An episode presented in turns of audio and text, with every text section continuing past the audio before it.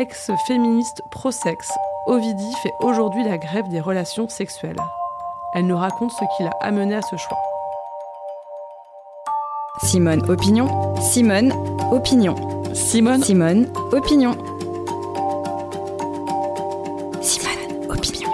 la parole donnée à celles et ceux qui font bouger les lignes. Les gens qui me disent ah c'est triste de pas avoir euh, de rapports sexuels, j'ai envie de dire c'est triste d'avoir des rapports sexuels déceptifs quoi. en fait, je trouve ça pire d'avoir une sexualité de merde que de pas avoir de sexualité du tout. Ça fait un peu plus de 4 ans que je suis en grève, entre guillemets. Une chose est sûre, c'est que c'est pas de l'abstinence, parce que l'abstinence, euh, bah, c'est comme quand on grille sa dernière cigarette et qu'on dit demain j'arrête. Je me suis pas réveillée un matin en me disant euh, je suis écœurée, j'arrête demain. En fait, euh, ça c'est plutôt, c'est une lente dégradation qui s'est transformée en petite pause, puis en, long- longue pause, puis à la fin en grève, c'est-à-dire en quelque chose de conscientisé, réfléchi, à partir du moment où je me suis vraiment posé la question de ce que je voulais, ce que je ne voulais plus. C'est une grève qui va bien au-delà du rapport sexuel. C'est une grève de tout ce qu'implique euh, la séduction hétérosexuelle en fait. Ça veut pas dire en fait que tous les rapports sexuels euh, avec des hommes sont nécessairement absolument décevants ou horribles ou violents ou quoi que ce soit. C'est juste que quand on voit tout le travail que ça nécessite, quand on est une femme, finalement, tout, ce, tout cet investissement quotidien auquel on fait même plus attention, euh, qui va de euh, faire attention à sa, à, sa portion alimentaire, euh, faire du sport, faire attention à pas vieillir, donc injecter de la thune et du temps et, et- et de la douleur aussi dans tout ce que ça implique. C'est de faire en sorte qu'on soit désirable aux yeux des hommes, pimenter sa sexualité, etc., etc. Et tout ce service après-vente qui n'en finit plus, de la parce qu'ils se sont pas lavé les mains, à euh, la cystite parce qu'ils y sont allés trop fort. Et en fait, tout ça, mis bout à bout, c'est un travail énorme. Non, ça vaut pas tout cet investissement. Il y a quand même des femmes qui, Dieu merci, arrivent à peu près à s'éclater.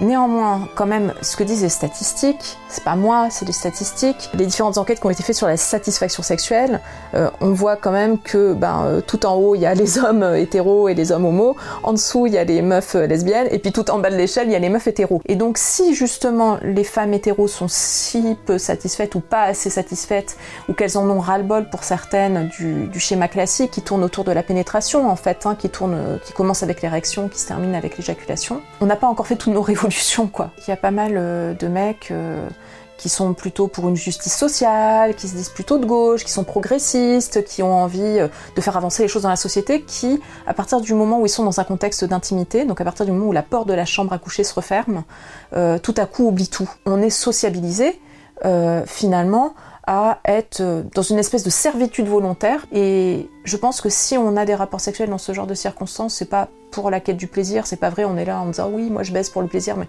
en fait c'est pas tout à fait vrai. Parce que en général, on baisse pour autre chose. Des compliments, de l'amour, on attend de l'amour en retour, euh, de la revalorisation, euh, t'es belle, t'es bonne, t'es j'en sais rien. Je crois que c'est surtout ça en fait que, qu'on, attend. Et moi c'est déjà arrivé que, que des femmes me disent ouais moi mon mec, ça fait des mois qu'il me touche plus, euh, je suis pas bien, euh, ok. Est-ce que ça te manque? Ce qui nous pose problème, c'est, pas de plus baiser, c'est le fait de ne plus être désiré. Je pense que c'est très compliqué de remettre en question euh, tout ce sur quoi on s'est construit, ce à partir de quoi on s'est excité pendant plusieurs décennies. C'est compliqué quand on a fait de soi un objet, je dis ça sans aucune condamnation, puisque je m'inclus aussi dedans. Mais quand on a euh, quand on s'est excité en faisant de soi un objet, c'est compliqué de repenser l'excitation autrement en fait. L'idée c'est pas euh, pas de s'imposer de nouveaux schémas d'excitation. L'idée c'est se poser un moment et se dire tiens qu'est-ce que je veux? Et ben cette question, tiens, qu'est-ce que je veux? Moi, je vois même euh, à 40 piges et en m'étant posé mille questions sur la sexualité, en ayant travaillé dessus, etc. Moi-même, je ne sais pas quoi répondre. Mais en fait, il y a une phrase que moi, je n'ai jamais cessé de répéter, qui était euh, le féminisme pro-sexe, c'est le droit de faire l'amour avec qui on veut, quand on veut, dans les limites du consentement. Mais c'est aussi le droit de ne pas faire l'amour. Alors après, à ceux qui me disent ah oui, mais un jour tu verras, tu rencontreras l'homme qui va te réconcilier avec l'hétérosexualité. Déjà, j'en sais rien. J'en sais rien. Si ça se trouve, je suis là à faire la frimeuse et dans 10 ans, vous me retrouverez avec un mec. Et, euh, et puis voilà, et puis j'ai le droit à l'erreur, et puis, et puis c'est comme ça. Mais, euh, et puis ça se trouve, ce sera pas du tout. Ça se trouve, dans 10 ans, je serai toute seule et très heureuse d'être toute seule. Ça se trouve, dans 10 ans, je serai avec une meuf et très heureuse d'être avec une meuf. En fait, je sais pas, quoi. Je sais pas. Tout ce que je sais, c'est que pour moi, en tout cas, je vais bien et c'est ok. C'était le podcast Simone.